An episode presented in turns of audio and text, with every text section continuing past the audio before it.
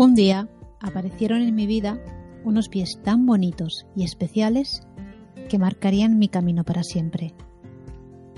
No son los únicos pies especiales de mi vida, pero sí los que han hecho que me ponga a escribir y hablar de ellos.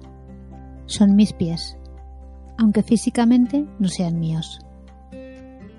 El nombre del blog y ahora del podcast no es casualidad. Mis pies zambos son los pies de mi hijo, pero los siento más míos que si lo fueran en realidad. Ellos son los pies que llevan mostrándome un nuevo camino desde que nacieron, que me enseñan cada día desde que los tengo conmigo. Evidentemente esto es una metáfora. Me gusta referirme así a mi hijo y a la malformación con la que nació.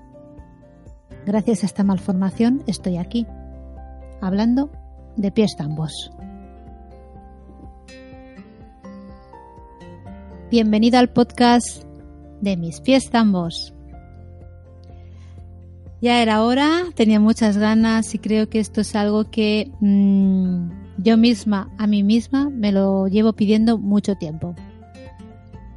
Pero antes que nada voy a, voy a presentarme por si no me conoces. Soy Tere González Huetas y llevo desde 2014 creando contenido en blogs y redes sociales. Soy mamá de dos pequeñines de 5 y 7 años y siempre me ha gustado escribir. Es lo que llevo haciendo desde que aprendí a hacerlo. Antes escribía relatos, novelas y poesía y desde 2014 pues escribo, empecé a crear un blog sobre maternidad y sin darme cuenta me convertí en blogger, escribiendo vivencias, experiencias, y todo lo que me pasa por mi cabeza y me apetece escribir. Soy autora del cuento La fuerza de mis pies, que salió publicado en diciembre de 2018 y en el que de una forma bonita cuento la historia de mi hijo. Una historia de superación, de aprendizaje de vida y de amor. Puedes adquirirlo desde mi página web desde el blog mispiestambos.com y se vende en Amazon. En 2015 creé el blog mispiestambos.com para intentar ayudar a otras familias que se encontrasen en la misma situación que me encontraba yo, que me he encontrado yo y que me encuentro yo. Así que llevo desde entonces visibilizando los pies zambos y ayudando como madre en lo que puedo. Y aquí me tienes, hablando de pies zambos, hablando de mí, de mi experiencia, de mi aprendizaje. Y espero que te guste y que te sirva. Este podcast nace de una necesidad de compartir todavía un poquito más, de visibilizar y de dar voz a miles y miles de pies. Porque por lo menos uno de cada mil niños nace cada día con pies zambos. Y estamos hablando de muchos niños, aunque parezcan poquitos, y aunque creamos que a nosotros nunca nos va a pasar. Y aunque fueran poquitos y aunque fuera uno, merecen la pena esa voz porque son y porque existen.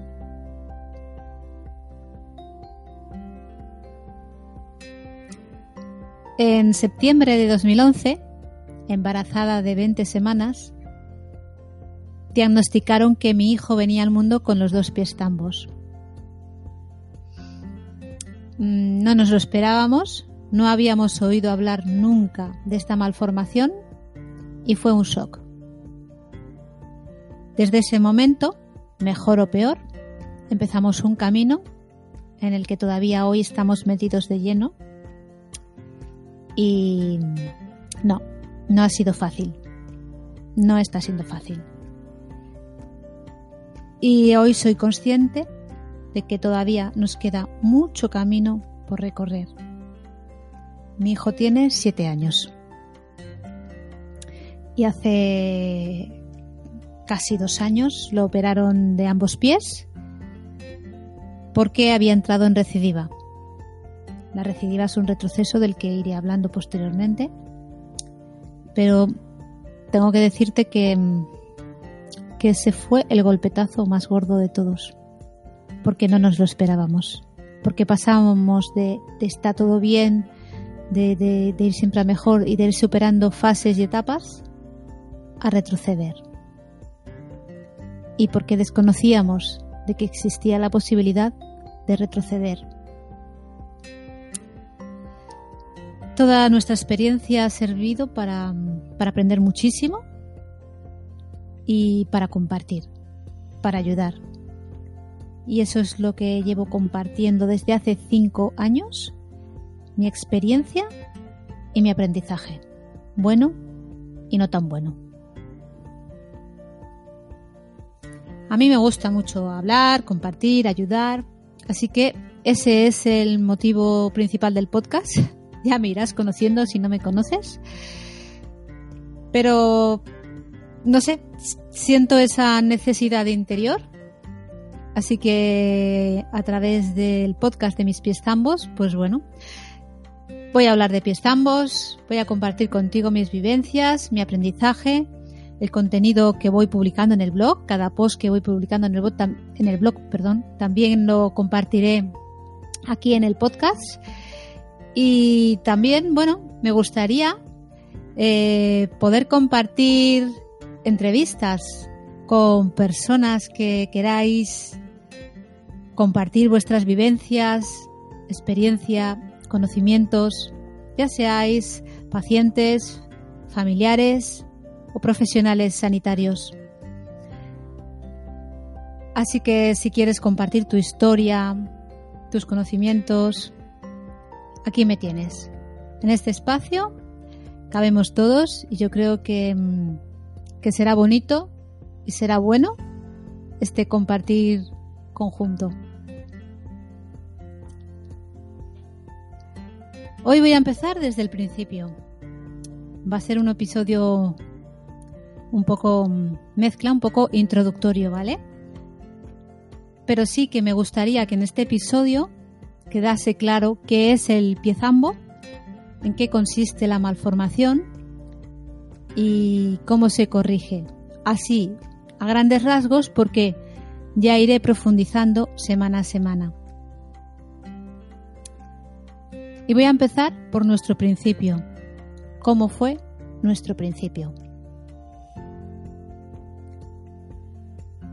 Pie zambo, pie equinovaro, pie bot, glufot, talipes equinovarus, petorto.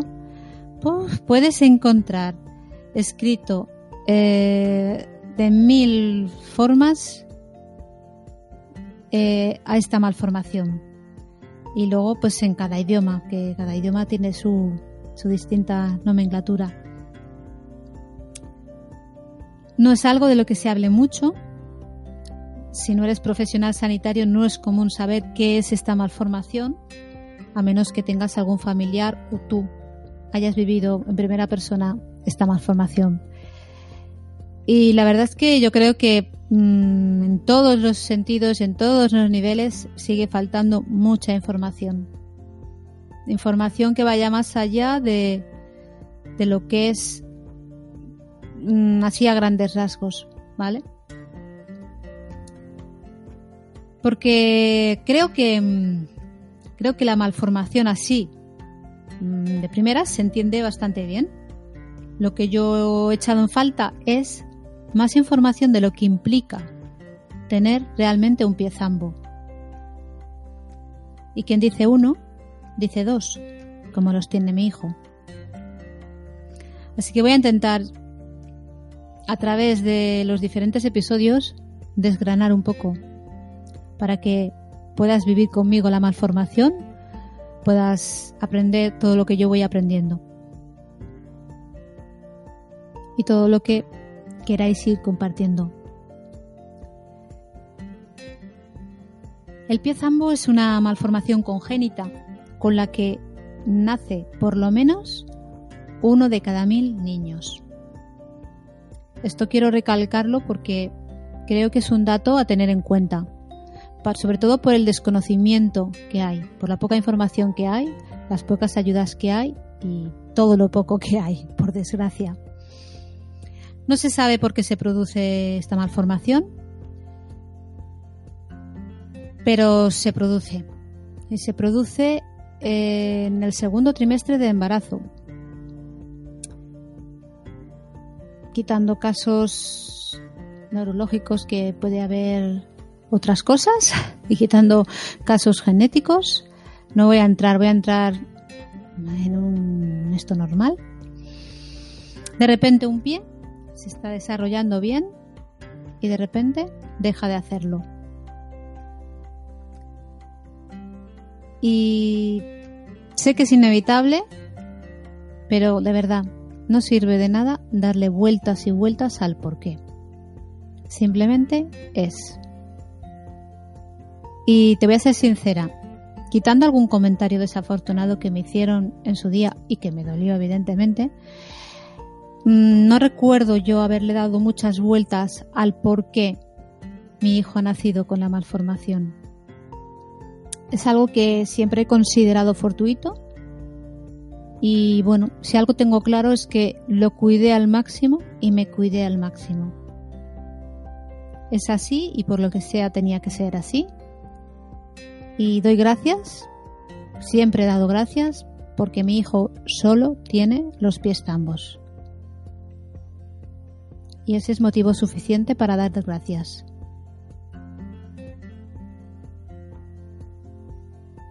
Siempre he aceptado la malformación en este sentido, pero mm, también es bueno ir procesando porque pasamos por diferentes etapas, diferentes fases, y es bueno ir procesando cuando algo nos duele, cuando algo mm, nos enfada y cuando algo nos entristece. Y yo, pues no, como todo el mundo, he tenido mis procesos, mis fases, mis etapas, y bueno, yo creo que ahora acabo de integrar un poquito más cosas que no había integrado y me escucho quizás un poquito más. Pero te voy a decir una cosa, algo maravilloso. El pie zambo se corrige y se corrige de una forma relativamente sencilla. Y eso es fantástico. Voy a explicar cómo se hace desde la que para mí es la mejor forma de corrección. El método Ponseti. Para que te hagas una idea, el pie zambo está totalmente girado hacia adentro y terminado en punta. Imagínate todos los pies así, girados, terminados en punta.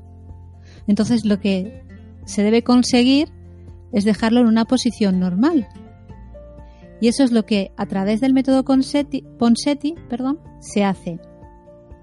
Paulatinamente a lo largo de varias semanas se van girando los pies manualmente y escayolando para mantener esa posición. Lo ideal es hacerlo de recién nacido porque está todo más flexible y es más fácil. ¿Y qué conseguimos con este método? ¿Qué lo hace tan maravilloso? En serio, que es que me pone súper feliz. Pues hemos conseguido reducir cirugías, reducir secuelas, reducir dolor. Y esto se lo podemos dar las gracias al doctor Ponsetti, que, investigó, que trabajó por, facilitar la vida y, dar una solución mucho mejor, mucho más fácil y mucho menos invasiva a los pacientes con pie zambo. El doctor Ponseti es el creador de este método y estaré eternamente agradecida siempre a él.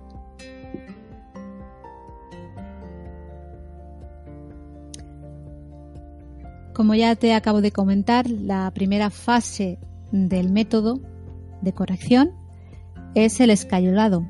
Manipulamos, bueno, manipulamos nosotros, no, el profesional, el médico manipula el pie rotándolo y seguidamente le pone unas escayolas. La escayola va desde los dedos de los pies hasta las ingles, dejando libre la punta, o sea, los deditos de los pies quedan libres. Hasta las ingles, todo escayolado.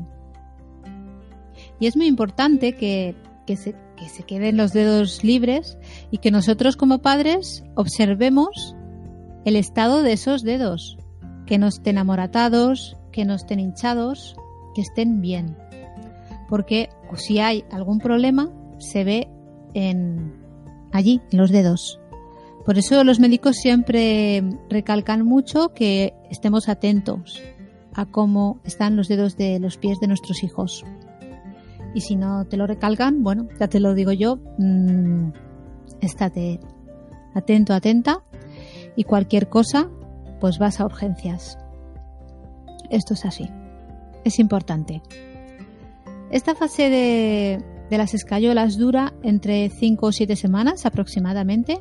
Aquí ya entran otros factores, mm, médico y el estado del pie del niño.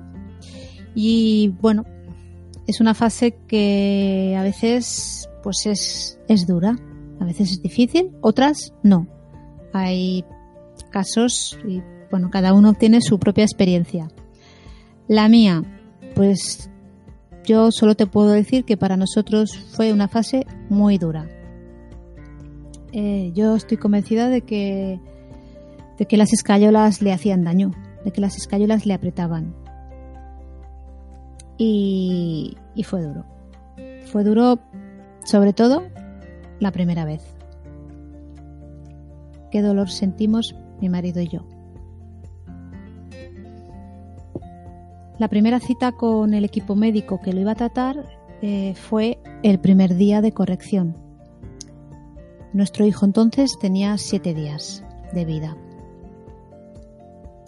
Bueno, ya el viaje había sido una odisea, eh, todo había sido para porque no lo trataron en el hospital donde nació, teníamos que, bueno, nos derivaron a un hospital que está a dos horas en coche eh, ya era todo como un poquito más complicado y más pues con un recién nacido, eh, yo recién parida, además pues yo tenía mis, mis heridas y tampoco estaba muy bien.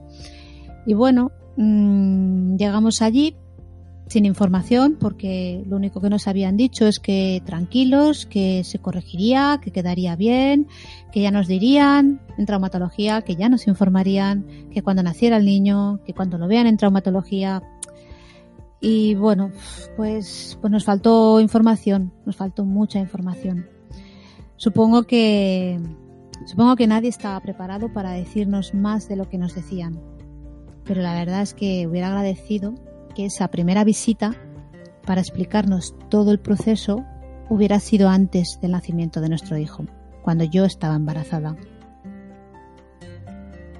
A ver, entonces no lo sabía, pero Luego me he enterado que a los pacientes diagnosticados en ese hospital sí les facilitan una cita durante el embarazo. Entonces, bueno, ya tienes más tiempo, lo tomas con más tranquilidad, puedes meditar, puedes pensar, puedes asimilar mucho mejor todo.